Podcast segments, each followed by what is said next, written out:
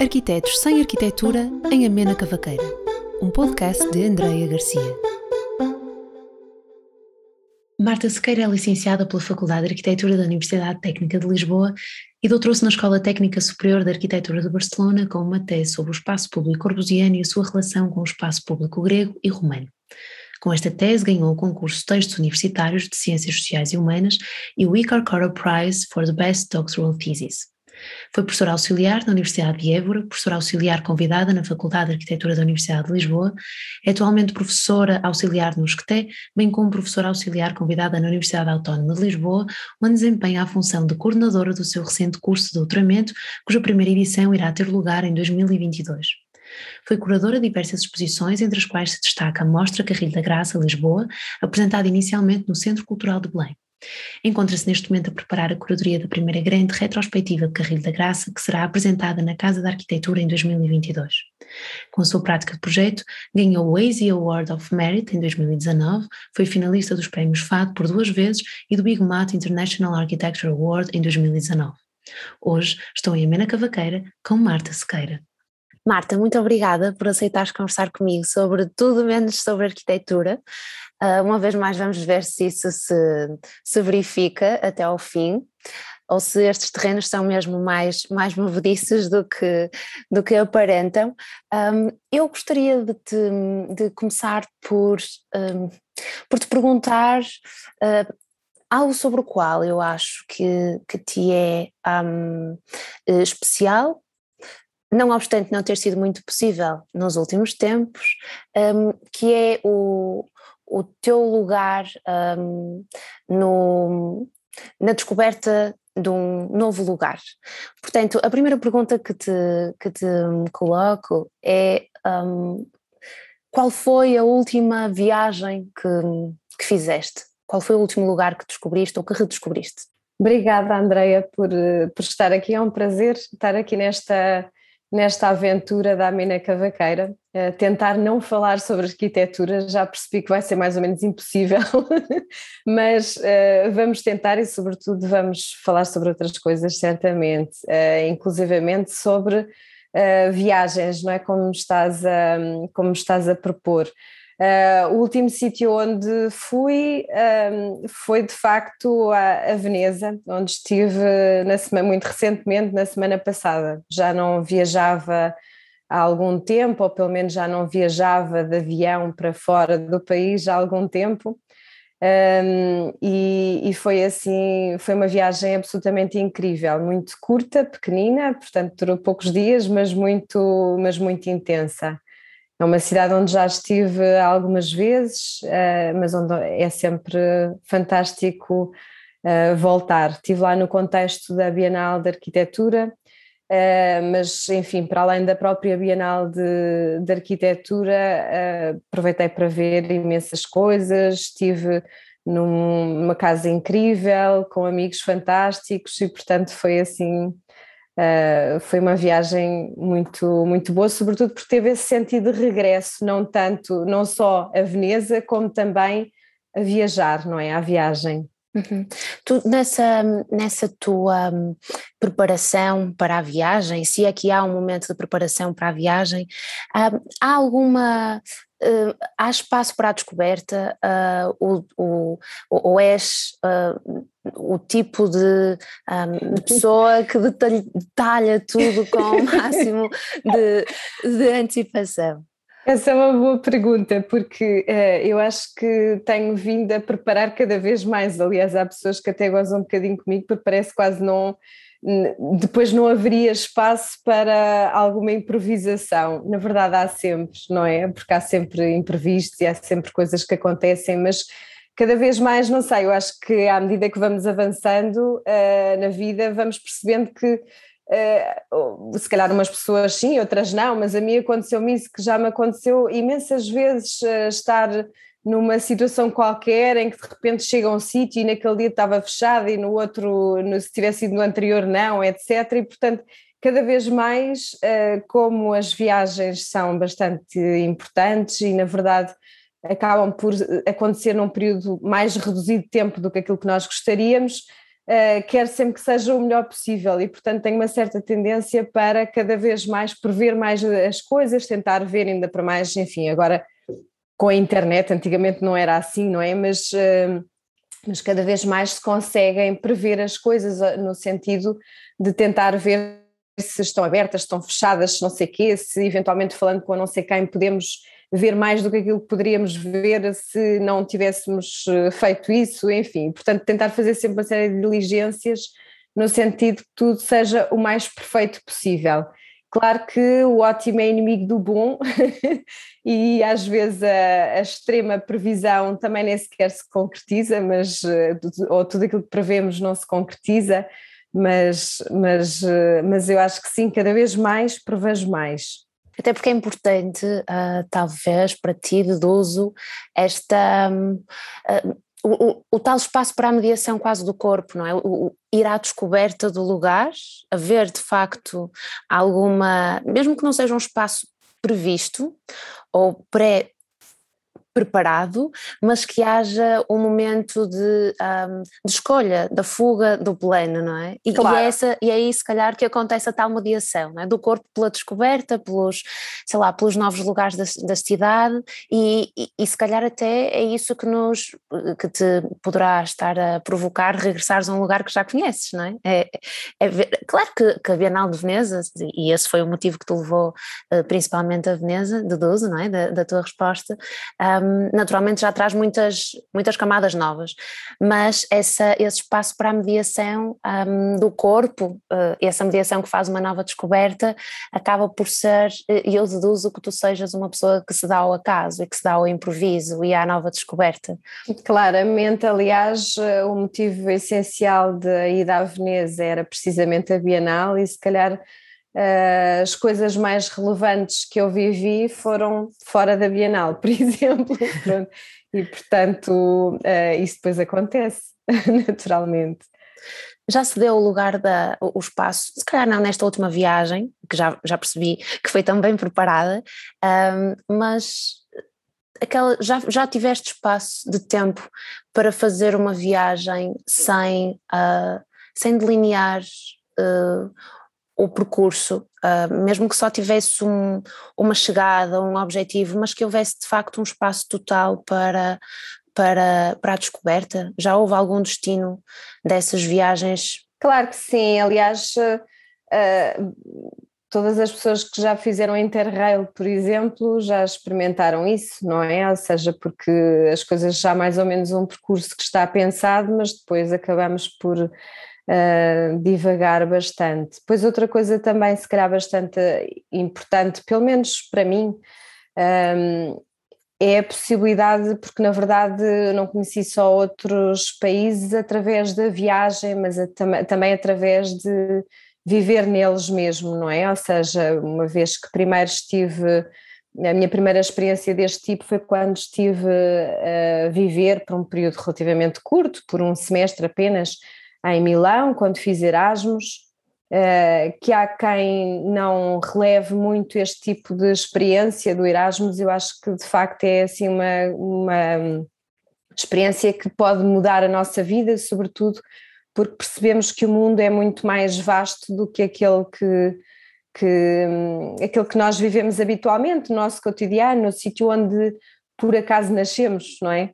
Um, e que nos permite perceber que afinal nós podemos escolher, que nós podemos viver inclusivamente onde quisermos. E se calhar isso foi também bastante relevante, por exemplo, para mais tarde ter vindo a viver em Espanha, em Barcelona, onde acabei por fazer o, o meu doutoramento.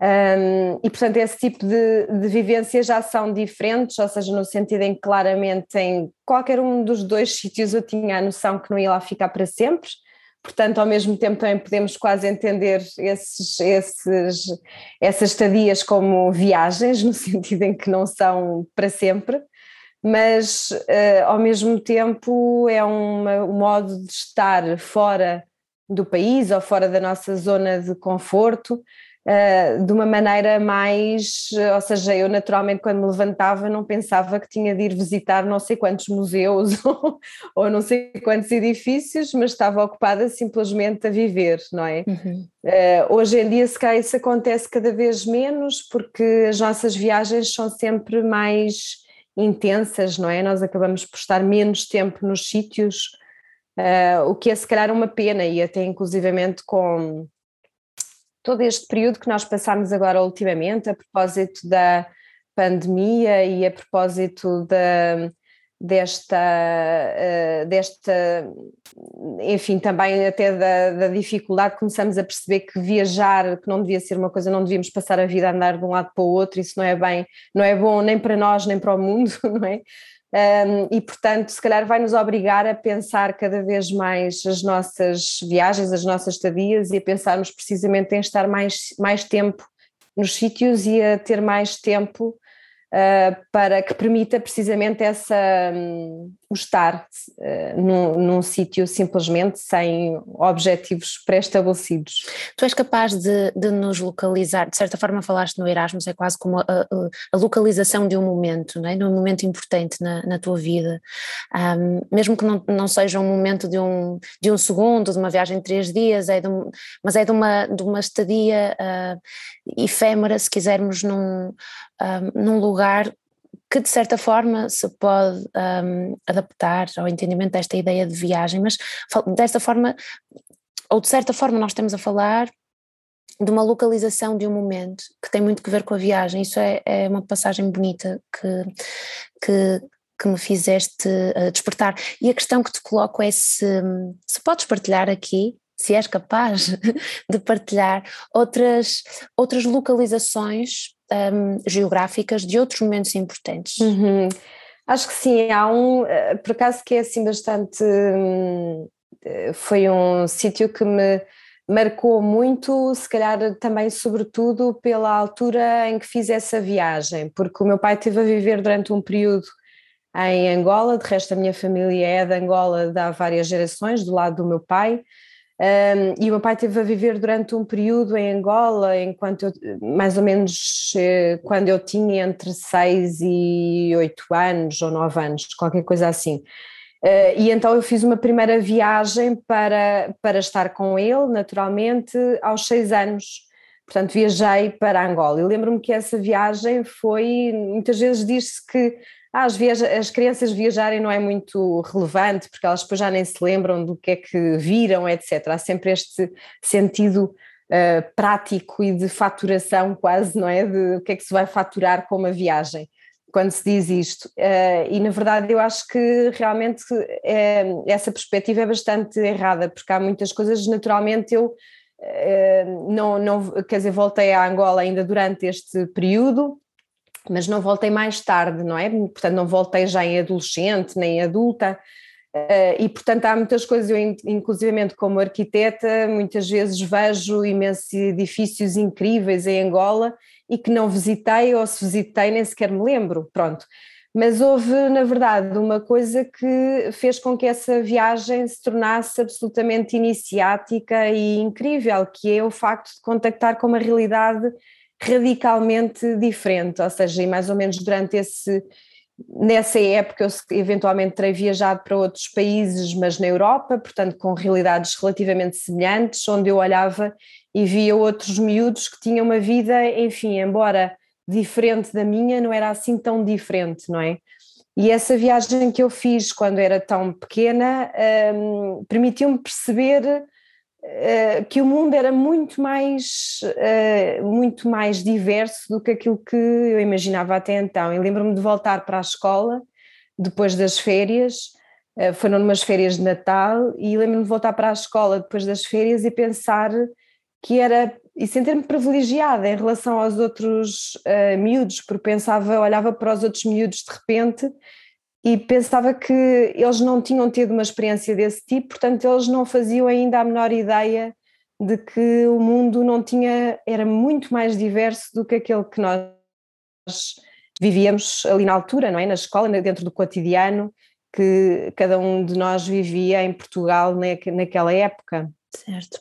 Um, no fundo, estamos a falar de, de formas de também de, de, ler a cidade, não é?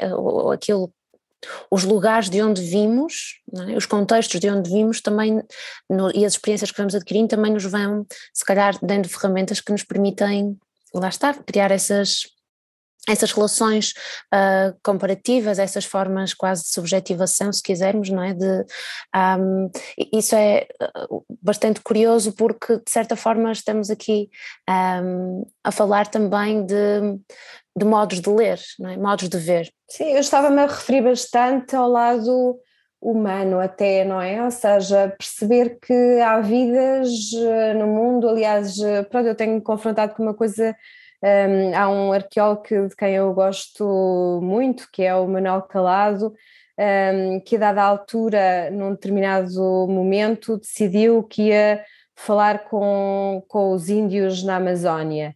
Uh, porque ele, na verdade, tinha estado a estudar uh, o Neolítico e tinha percebido que eles tinham uma série de, uh, de formas de vida que eram relativamente semelhantes aos homens do Neolítico. Ele dizia: bem, que estupidez, eu tive a vida toda a estudar os homens do Neolítico e ainda não tinha percebido que eu podia ir lá e falar com eles. Ou seja, claro que não estás a falar com os homens do Neolítico, está a falar com outras pessoas, mas que têm determinados hábitos que se aproximam. Ou seja, nós de facto no mundo vivemos inclusivamente ou, ou podemos tomar contacto quase com diversas uh, culturas que depois se aproximam a diversas épocas de outras culturas, uh, enfim, e portanto o mundo realmente é de uma riqueza hum, brutal, basicamente é isso que eu penso que me apercebi na altura, é que a forma como eu vivia na escola com os meus colegas e os problemas que nos,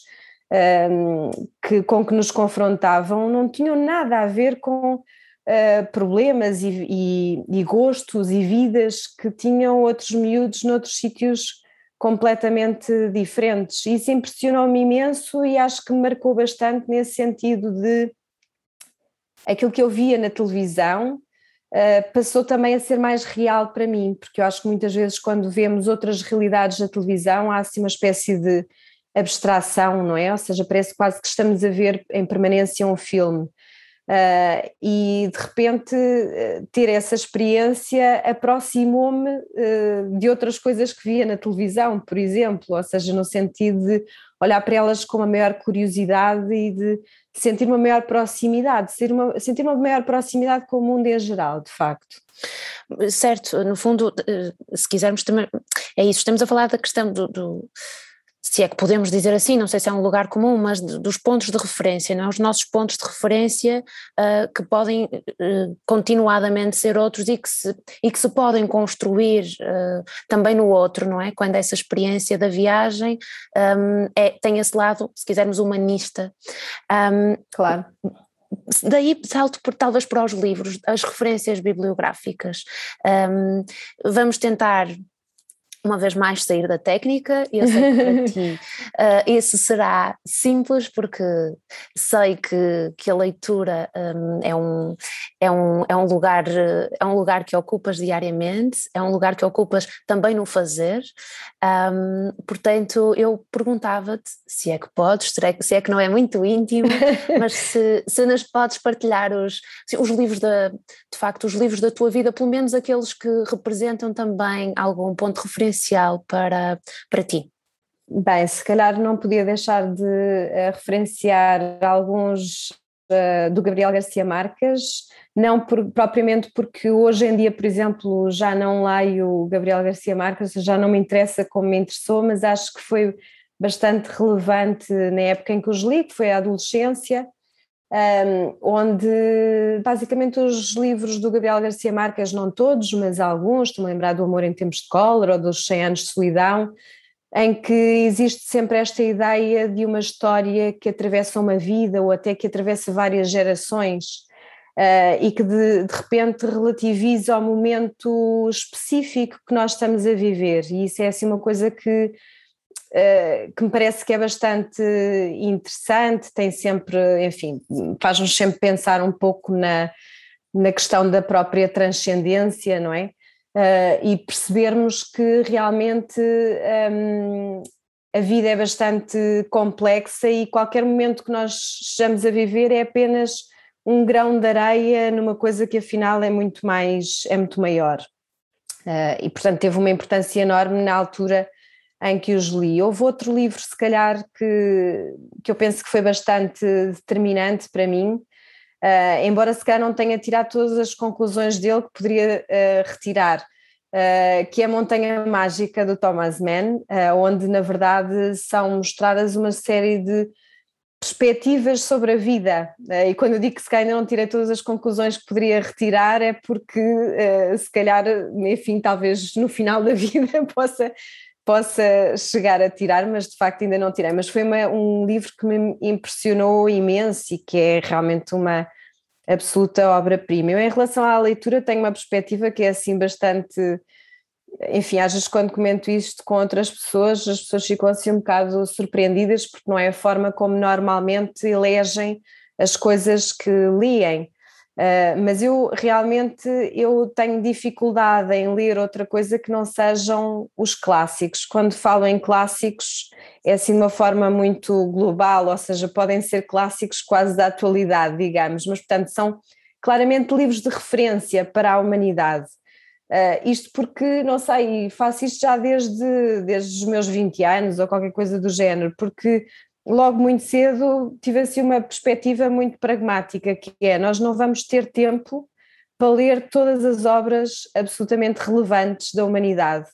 E, portanto, se não vamos ter tempo, não podemos estar a perder tempo a ler outras coisas que não sejam muito interessantes. Portanto, não, quase sempre, quando às vezes as pessoas me oferecem um livro muito simpaticamente e dizem, ah, eu ouvi dizer que o que este livro é interessante e porque tem um tema interessante, ou não sei o quê, eu sorrio, agradeço e tal, mas uh, normalmente uh, é, é difícil que vá ler esse livro, a não ser que seja um livro absolutamente relevante da humanidade. Isto faz um bocado pensar num outro livro que também teve uma importância enorme para mim, uh, que é A Náusea, do Sartre, Uh, onde havia um personagem uh, que era um personagem absolutamente incrível, que era o autodidata. Não sei se ele tinha outro nome, mas pelo menos uh, era apelidado durante o, o, livro com este, com este nome, o autodidata, que era um personagem que, na verdade, que sentia um absoluto ignorante, um absoluto ignorante sobre tudo, sentia-se sempre minorizado quando falava com as outras pessoas. Uh, e, portanto, para combater isso, aquilo que ele fazia era ler. Mas ele não lia de uma forma qualquer, ele lia como não tinha grande critério, precisamente porque nada sabia, uh, ele começou a ler a partir uh, dos autores que começavam por A e iria um dia terminar com os autores que, terminavam por Z.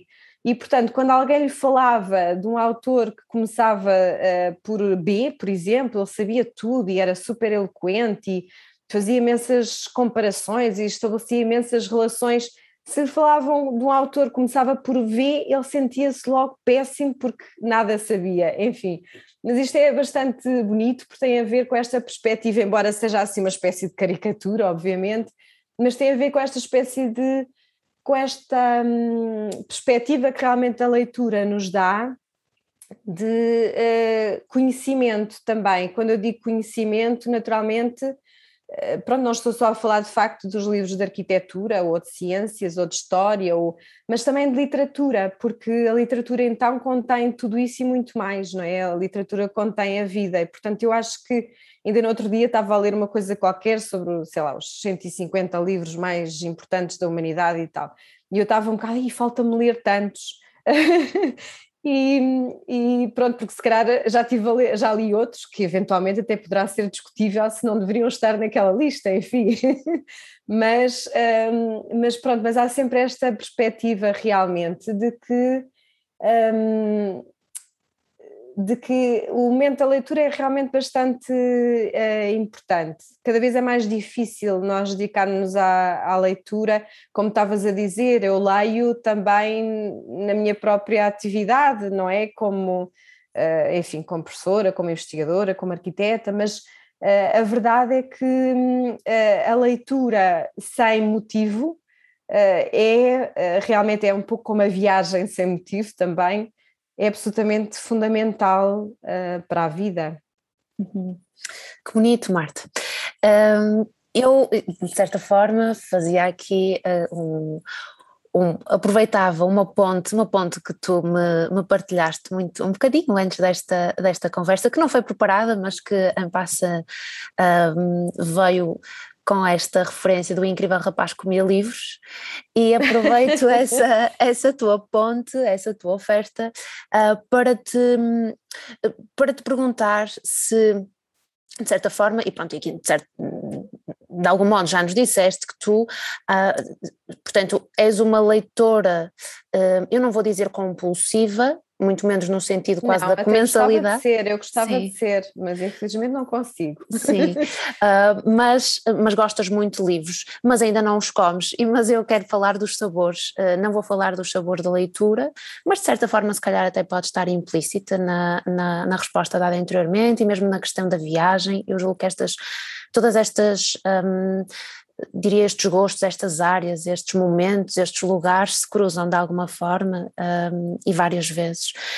Eu, eu gostava de te perguntar, porque sei que é mais ou menos especial, que nesta, neste contexto do qual estamos, vá com um, um bom passo já fora, o contexto do, uh, da pandemia e do, e do confinamento a que todos nos vimos obrigados, um, houve muitas pessoas que, que, de facto passaram a ler mais, por exemplo, outras que passaram a uh, a dedicar-se a outras áreas, como por exemplo a culinária. e eu gosto desta, eu, eu, eu interessa muito, porque, e vou, vou te fazer aqui uma, a, a ti e, e, e, quem nos ouvir, um, e a quem nos ouvir, que eu, de facto, eu gosto muito de cozinhar, mas eu cozinho, de facto, com uh, muita dedicação. E, portanto, quando o faço, diria que é muito raro porque tenho de ter amigos para, para, com quem partilhar isso. E ultimamente, de facto, então isso foi, foi, um, foi um problema, não é? E, e de facto não, não, não se dá esse momento da, da comensalidade. Não se deu, pelo menos, da mesma forma. E também agora prezo muito o, o estar fora, portanto, o, o estar a partilhar, mas num outro lugar que já não é o da, do espaço da intimidade, diria. Mas gosto mesmo muito de cozinhar e gosto de me dedicar ao momento. Mas isso acontece, isso é uma raridade acontecer de facto. E eu sei que um, tu despertaste de alguma forma esse, esse teu gosto, ao contrário de mim, neste, neste confinamento. Portanto, eu afastei-me da cozinha e tu, uh, se calhar, exploraste mais essa, hum, esse, esse lugar. Porquê que isso aconteceu?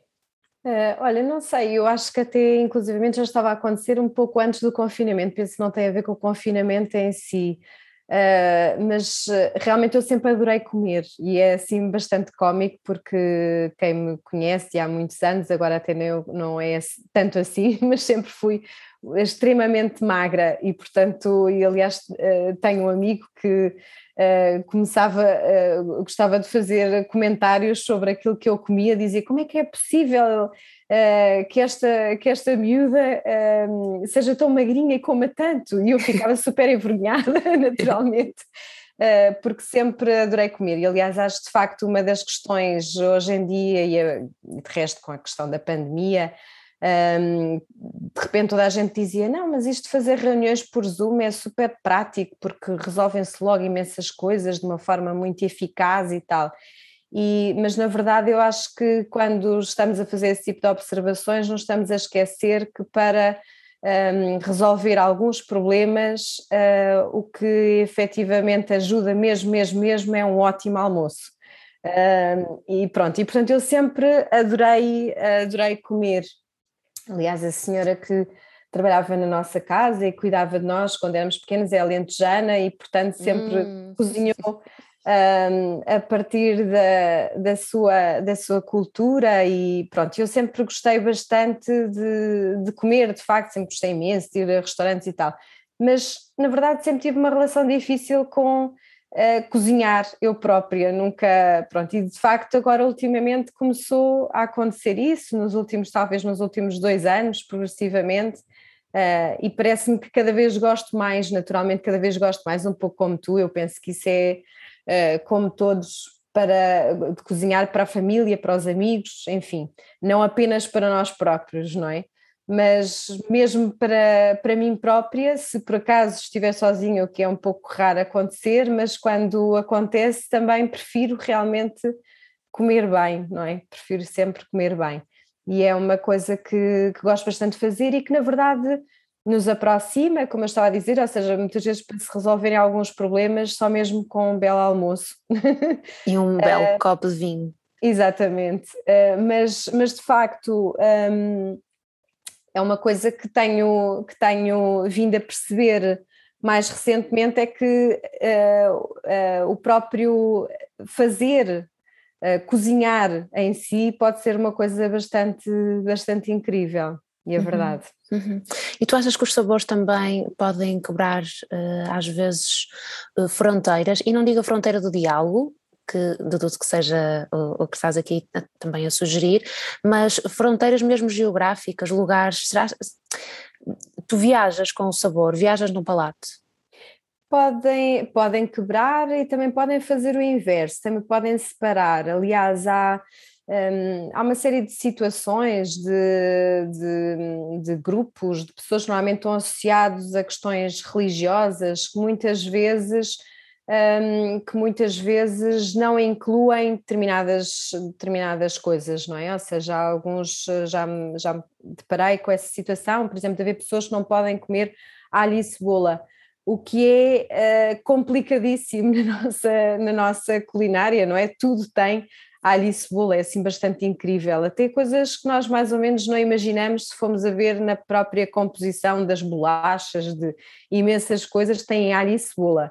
Pronto, e isso às vezes eu às vezes pensava que a, a verdadeira razão pela qual a, explicação que me deram é porque era excitante, um, mas às vezes aquilo que eu pensei também é que na verdade um, isso separa essas pessoas das restantes, ou pode separar essas pessoas das restantes, não é? Portanto, eu acho que a questão da comida tanto junta como separa, uh, essencialmente junta, não é? Ou seja, porque inclusive todos nós temos normalmente a abertura para experimentar outras coisas do outro, não é? Portanto, alguém quando partilha a sua própria a sua comida acaba por estar a partilhar um bocadinho de si uh, e por a estar a oferecer aos outros, não é? Portanto, em relação a essa questão da aproximação uh, de culturas, eu acho que isso acontece bastante e de resto basta nós pensarmos quando éramos as duas miúdas, certamente aquilo que acontecia, quer dizer,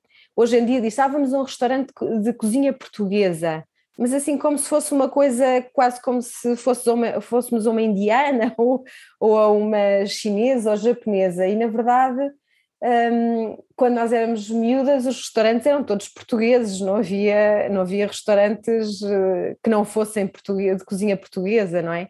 Pronto, e hoje em dia isso de facto já não acontece e é de uma riqueza enorme, de facto, pronto, é, por exemplo em Lisboa, onde eu vivo, se calhar se eu olhar à volta, tenho um restaurante italiano, um de fusão asiática, outro uh, argentino, tu se pensar mesmo aqui à volta quase 100 metros é? do sítio de onde estou a falar, que é no, em pleno coração do Chiado. Na verdade aqui à volta aquilo que nós temos é uma, já uma diversidade brutal e que representa um pouco esse mundo global onde vivemos, que tem coisas negativas, mas também tem imensas coisas muito positivas, incluindo essa de podermos experimentar uh, quase permanentemente outras coisas sem termos de nos deslocar, não é? Sim, falamos de várias preparações, de, de certa forma, de algumas uh, antecipações, e, e agora lançava-te uma provocação. Tu achas que, de alguma forma, a experiência da partilha uh, para ti pressupõe regras? Claro, eu acho que sim. Uh, aliás, se nós formos uh, ver bem, isso não é mais do que a educação, não é? Ou seja, e por acaso acho que cada vez mais dou valor à educação. É assim uma coisa que um, cada vez mais dou valor, acho eu. Não sei se é por estar a educar, a educar o meu filho, por exemplo, uh, e se calhar provavelmente também influencia, mas também uma certa percepção que, um, que, que, temos de que as pessoas têm, devem ser educadas para se conseguirem relacionar bem. Portanto, essas, a questão das regras, não sei se era isso que te referias ou não, mas de facto, eu acho que a questão das regras é fundamental. Depois também há que uh, ter a, a, compreensão de que há sítios onde a educação é diferente, não é? Um, e portanto temos de ter sempre essa abertura e estarmos alertas para conseguir perceber isso, que há outras, que há outras culturas que têm outra educação.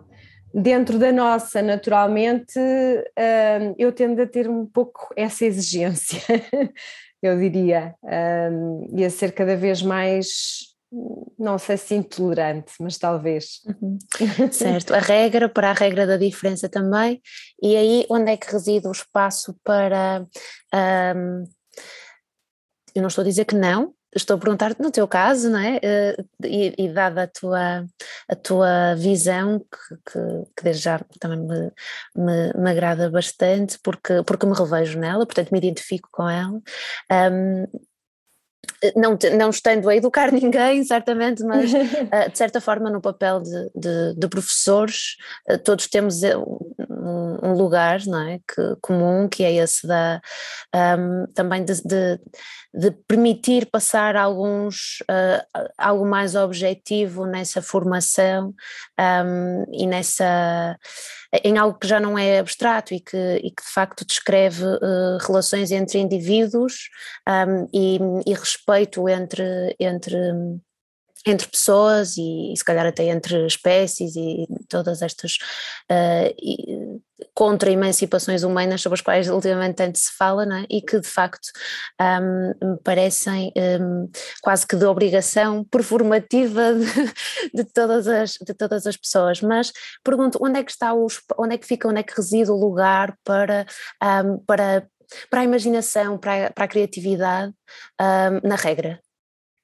Está sempre, está sempre, não é? Ou seja, isso aliás é como na própria arquitetura. Agora vou, estou aqui a infringir as nossas próprias regras e a, e a passar a conversa, ou a, ou a, passar também pela arquitetura na nossa conversa, porque todos nós sabemos, aliás, há um livro que é muito bonito, do Carlos Martiariz, em que fala sobre as variações do tipo, não é? Ou seja, que é a ideia de que há assim uma espécie de persistência na arquitetura e eu quase diria na vida ao longo dos tempos, mas que precisamente o verdadeiro encanto dessas, dessa, da criação dos tipos e, portanto, das regras é precisamente essa adaptação ao lugar, às circunstâncias e, portanto, as circunstâncias também nos obrigam uh, aparentemente sair um pouco dentro da regra, mas a regra essencial é do sorriso, não é? Ou seja, nós sorrirmos à partida está sempre tudo bem. Uhum.